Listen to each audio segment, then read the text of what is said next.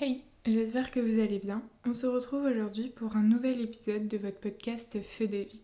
Et je dois reconnaître que je suis extrêmement contente d'être de retour, de prendre le temps aussi de me poser pour tourner un nouvel épisode.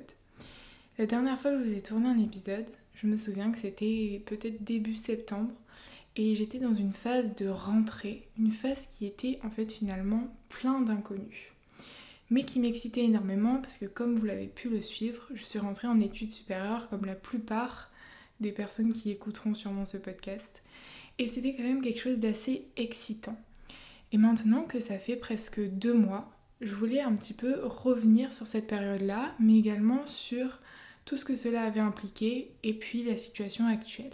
Pour ma part, le mois de septembre a été un mois assez intense, je dois le reconnaître. Un mois qui a été quand même très varié puisque j'ai quand même été extrêmement heureuse de commencer un petit peu une nouvelle vie, de rentrer dans une nouvelle école et puis de découvrir des matières que je ne connaissais pas, un environnement que je connaissais pas également et de découvrir de nouvelles personnes. C'est vrai que quand on vit dans le même environnement depuis bientôt 18 ans, même s'il y a des personnes qui sont rentrées dans notre vie et même si les choses ont évolué, c'est important aussi de changer. Et ce changement, si pour ma part je l'ai bien vécu, si maintenant mes études me conviennent, je sais que ça n'a pas été le cas pour tout le monde et je sais que c'est à quel point ça peut être difficile de se retrouver presque déraciné et de devoir tout recréer. Je pense que dans ces périodes, il est nécessaire de se rappeler toutefois que tout ne vient pas immédiatement et que si j'ai du mal à me créer des amis, si j'ai du mal à me faire mon environnement, peut-être que ça viendra progressivement et que chaque jour j'aimerai un peu plus mes cours, chaque jour je prendrai peut-être plus de plaisir à vivre là où je vis et chaque jour peut-être que je découvrirai une nouvelle personne. Tout n'est pas immédiat et il est vraiment difficile de s'adapter à quelque chose qu'on ne connaît pas. Donc il est évident que pour certains, ça passe par des grosses phases de doute et de remise en question quant à ses choix. Mais je pense que honnêtement, il faut prendre le temps aussi de se poser et de laisser euh, finalement ce changement euh, s'intégrer euh, dans notre vie. Le problème, c'est que là où on aimerait prendre le temps justement pour essayer d'intégrer tous ces changements, là où on aimerait prendre le temps de s'arrêter un instant et de visualiser tout ce qui s'est passé ces derniers temps, ces derniers jours et ces dernières semaines, la vie ne nous aide pas forcément. Et oui, je ne vous apprends rien en vous disant que chaque jour nous devons nous lever pour faire chacun des cours qui nous sont programmés, chacun des cours qui nous attendent, que chaque jour nous devons rendre des choses, rendre des devoirs, que chaque jour nous devons réussir nos partiels, que chaque jour nous devons finalement aussi maintenir un rythme de vie qui est de plus en plus intense. Et c'est finalement la période de la rentrée qui est la plus intense, qui est la plus complète et qui demande énormément d'énergie.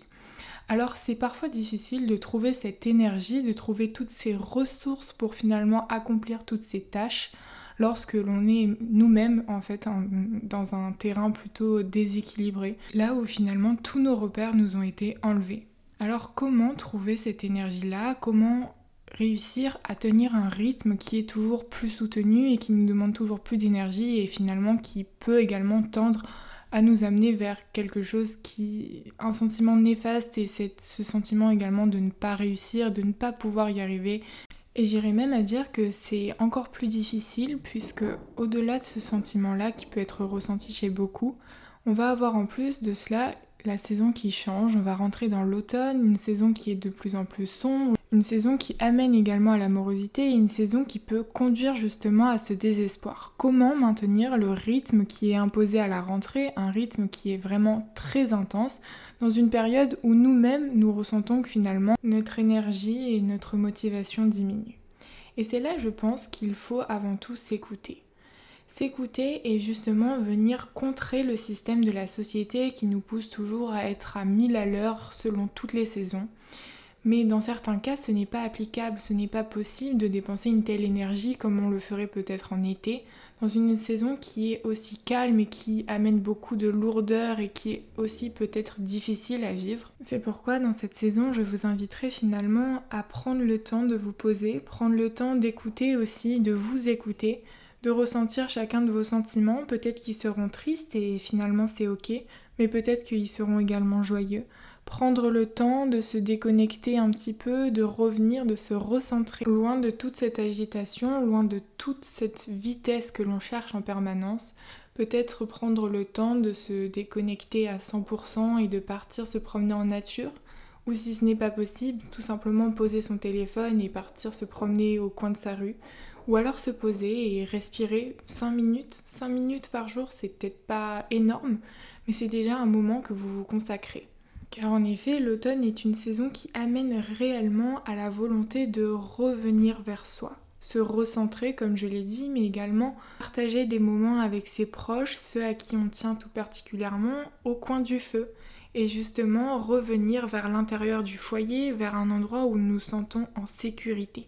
C'est ce sentiment-là qu'on essaye d'ancrer et cela passe également par le fait de prendre soin de soi et de venir amener beaucoup de douceur, beaucoup d'apaisement, finalement se rendre compte que ce n'est pas grave si on ne fait pas tout à 100%, ce n'est pas grave si aujourd'hui nous n'avons pas l'énergie de tout faire.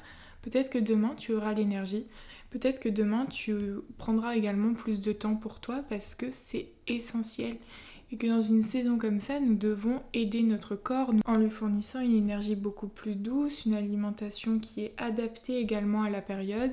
Peut-être ça passe également aussi par un temps où on apprend justement à se masser, un, un temps où on se pose à lire ou un temps où on s'allume simplement une bougie. Et je sais que ce que je vous dis là, vous vous direz très probablement que c'est impossible et que ça ne convient pas à votre système de vie. Et je suis entièrement d'accord, je suis moi-même à 100%, à 100 à l'heure, tout le temps.